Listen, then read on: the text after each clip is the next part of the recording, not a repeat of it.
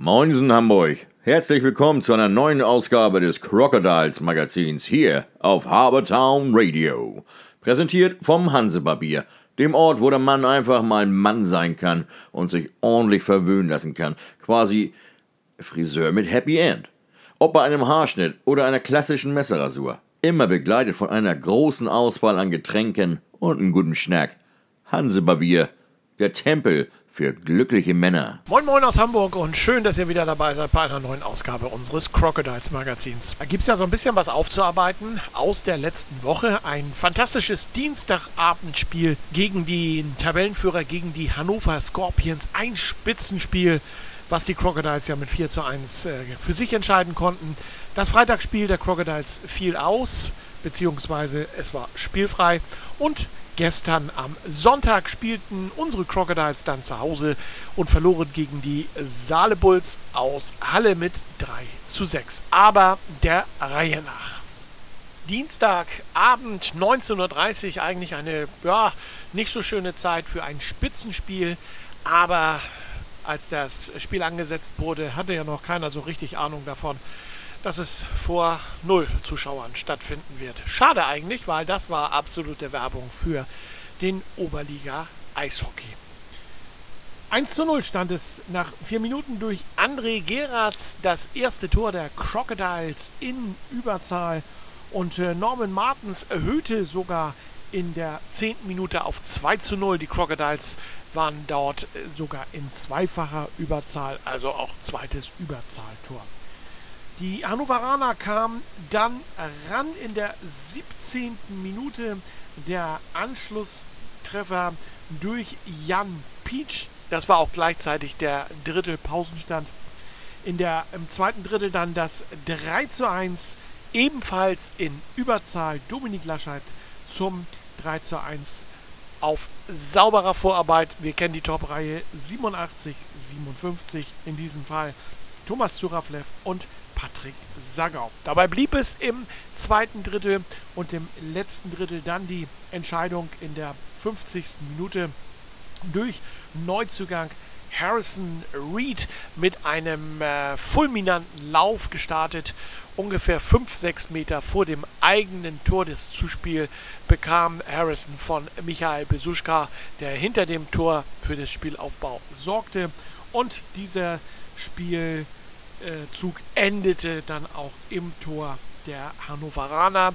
Übrigens auch dieses vierte Tor dann in Überzahl. Vier Crocodiles Überzahltore habe ich persönlich lange bis gar nicht bisher gesehen. Nach dem Spiel hatte ich kurz Gelegenheit, mich mit Topstürmer Michael Besuschka auszutauschen. Michael, 4-1 gewonnen, herzlichen Glückwunsch. Ähm, wie war es heute? Anstrengend. okay, also, klar. Wir haben äh, wirklich mit dem Respekt äh, in den Spieler reingerutscht. Äh, wir wussten, dass Scorpions richtig gute Mannschaft, Oberliga-Mannschaft ist. Gott sei Dank haben wir früh Überzahl bekommen, haben wir auch Tor geschossen, dann zweites, drittes.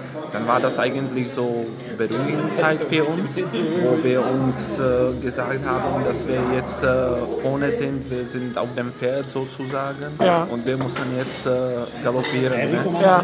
Gott sei Dank bis zu Ende haben wir das durchgezogen.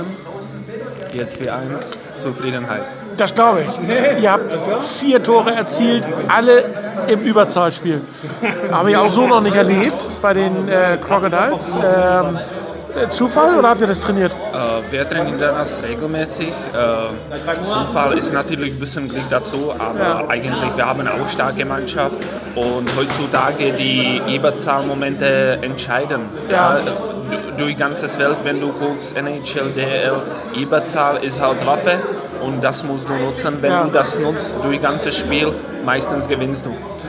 Das habt ihr heute getan, mit, äh, also imposant auch gewonnen, hat viel Spaß gemacht, heute zuzugucken. War ein absolutes Topspiel der Oberliga. Nochmal Glückwunsch. Jo, danke. Und äh, weiterhin toi toi toi, viel Glück. Ich freue mich aufs nächste Tor von dir. Jo, danke. Bis dann. auch, ciao. Tschüss. Am Sonntag dann das Spiel gegen die Saale Bulls Halle mit einem Wahnsinnslauf im äh, Gepäck nach Hamburg angereist. Seit vielen Spielen schon nicht mehr verloren. Und äh, es sollte auch in Hamburg nicht für eine Niederlage erreichen. Siebte Spielminute, Schlagschuss von Leon Fern in Überzahl von der blauen Linie abgefälscht noch von einem Hamburger. Trotzdem wird ihm das Tor gut geschrieben zum 1 zu 0 und nur drei Minuten später dann äh, die äh, Saalebulls Halle zum zweiten durch äh, Artur Tegayev 2 zu 0 nach dem ersten Drittel. Die Crocodiles schlugen imposant und beeindruckend zurück. Sie brauchten nur zwei Minuten. Eine zweifache Überzahl nutzte zum einen der Hamburger Harrison Reed zum 1 zu 2 oder 2 zu 1 aus Sicht der Hallenser und Sekunden später war es Thomas Zuravlev, der ebenfalls in Überzahl zum 2 zu 2 traf. Vorarbeit hier Norman Martens und ähm, Dominik Lascheid. Damit, wenn man so will, in Serie die Überzahltore 5 und 6, wenn man das Hannover-Spiel mit dazu nimmt. Die Hallenser ließen sich aber davon nicht beirren und gingen in der 30. Minute durch Dennis Gulda erneut in Führung. So stand es dann nach zwei Dritteln 3 zu 2 für Halle. Die machten dann auch alles klar, hat der geneigte Zuschauer gedacht. 43. Minute 4 zu 2 für Halle durch deren Nummer 7, Kylie Helms. Allerdings die Paradereihe der Crocodiles bis zurück in der 50. Minute Patrick Sagau mit dem Anschluss zum 3 zu 4. Thomas Zuraflev und Dominik Lascheid hatten die Vorlagen gegeben. Aber es kam die 56. Spielminute, erneute Strafe gegen die Hamburger und das nutzte die 74 Lukas Walasek, der Hallenser, mit einem schönen Tor aus. Er konnte Kai Christian überwinden zum 5 zu 3. Jacek Plachter nahm äh, Minuten vor Ende des Spiels Kai Christian aus dem Tor und so hatte Dennis Gulda in der 59. Minute beim Empty Net keine Probleme, das 6 zu 3 zu erzielen. Unterm Strich sicherlich ein verdienter Sieg für Halle, die in 14 Tagen bereits wieder in Hamburg aufschlagen werden und dann werden die Hamburger sicherlich äh, eine Revanche einfordern. Michael Fendt und Ali Suguksu, die beiden Hauptschiedsrichter des Deutschen Eishockeybundes angesetzt. Eine Bemerkung vielleicht am Rande. Wäre schön, wenn es trotz Corona auch mal andere Schiedsrichter geben würde, die in Hamburg pfeifen und die vielleicht sogar ein wenig mit mehr Übersicht pfeifen als diese beiden Herren. Insgesamt gab es zwölf Strafminuten auf Seiten der Hamburger und zehn Strafminuten auf Seiten der Hallenser. Zu bemerken ist noch, dass beim Stande von 2 zu 2 Dominik Lascheid einen Penalty zugesprochen bekam und diesen verschossen hätte. Was wäre gewesen, wenn, aber hätte, wäre, aber wenn. Wer weiß, wie das Spiel dann ausgegangen wäre. So, werfen wir dann mal den obligatorischen Blick auf die entsprechenden Tabellen. Die Spielergebnisse des gestrigen Sonntags. Tech Art Black Dragons verlieren gegen die Hannover äh, Scorpions tatsächlich noch in der Overtime mit 3 zu 4 nach 3 zu 0 Führung. Exa Ice Fighters Leipzig unterliegen Tilburg Trappers 3 zu 7. Crocodiles Saale Bulls haben wir gehört, 3 zu 6. Hannover Indians wieder im Spiel gegen die Limburg 4 zu 3. Genauso die Hammer Eisbären schlagen Herforder e.V. mit 4 zu 3. Krefeld besiegt die Rostock Piranhas 3 zu 2 und jetzt stellt der geneigte Hörer fest, ups, das waren 1, 2, 3, 4, 5, 6 Spiele. Ja, richtig, wir hatten einen kompletten Spieltag. Ohne Corona. In diesem Sinne, so kann es gerne weitergehen. In der Tabelle äh, sagen ja jetzt nichts mehr die Punkte, äh, die Punkte was aus, sondern die Siege. Die Hannover Scorpions haben immer noch Platz 1, ganz klar, mit einem Punktedurchschnitt von 2,46. Das heißt, die Anzahl der Siege durch die Anzahl der Spiele ergibt 2,46. Tilburg auf Platz 2, 2,04 und die Saale Bulls Halle 26 Spiele gespielt, normalerweise 51 Punkte, 1,96 auf Platz 3. Jetzt kommt dieser von allen festgelegte Punktedurchschnitt, denn auf Platz 4 finden wir die Hannover Indians. Gerade mal 18 Spiele gespielt, aber ein Schnitt von 1,78 und verdrängen damit die Crocodiles. Auf Platz 5 26 Spiele gespielt, aber nur 1,77 im Durchschnitt. Schauen wir mal ans Ende der Tabelle, da stehen die Hammer Eisbären, 26 Spiele gespielt, 0,58 und davor dann Herford 26 Spiele 0,88 auf 11. Die Rostock Piranhas 20 Spiele gespielt mit einem Durchschnitt von 1,0. Interessant wird, wenn tatsächlich alle Spiele nachgeholt werden können ähm, und am Ende alle Spiele gespielt werden, braucht man dann noch den Punktedurchschnitt oder gelten dann wieder die Punkte? Eine Frage, die uns sicherlich irgendwann beantwortet wird. Gehen wir jetzt mal ein bisschen von den Playoff-Plätzen aus dann hätten die Hamburger zwar einen Playoff-Platz zurzeit sicher auf Platz 5, aber kein Heimrecht. Denn dies haben nur die Plätze 1 bis 4. Aber das ist ja noch alles drin und die Abstände sind ja nicht allzu groß. Wie geht es denn jetzt weiter mit den äh, Crocodiles, die am kommenden Freitag spielen werden?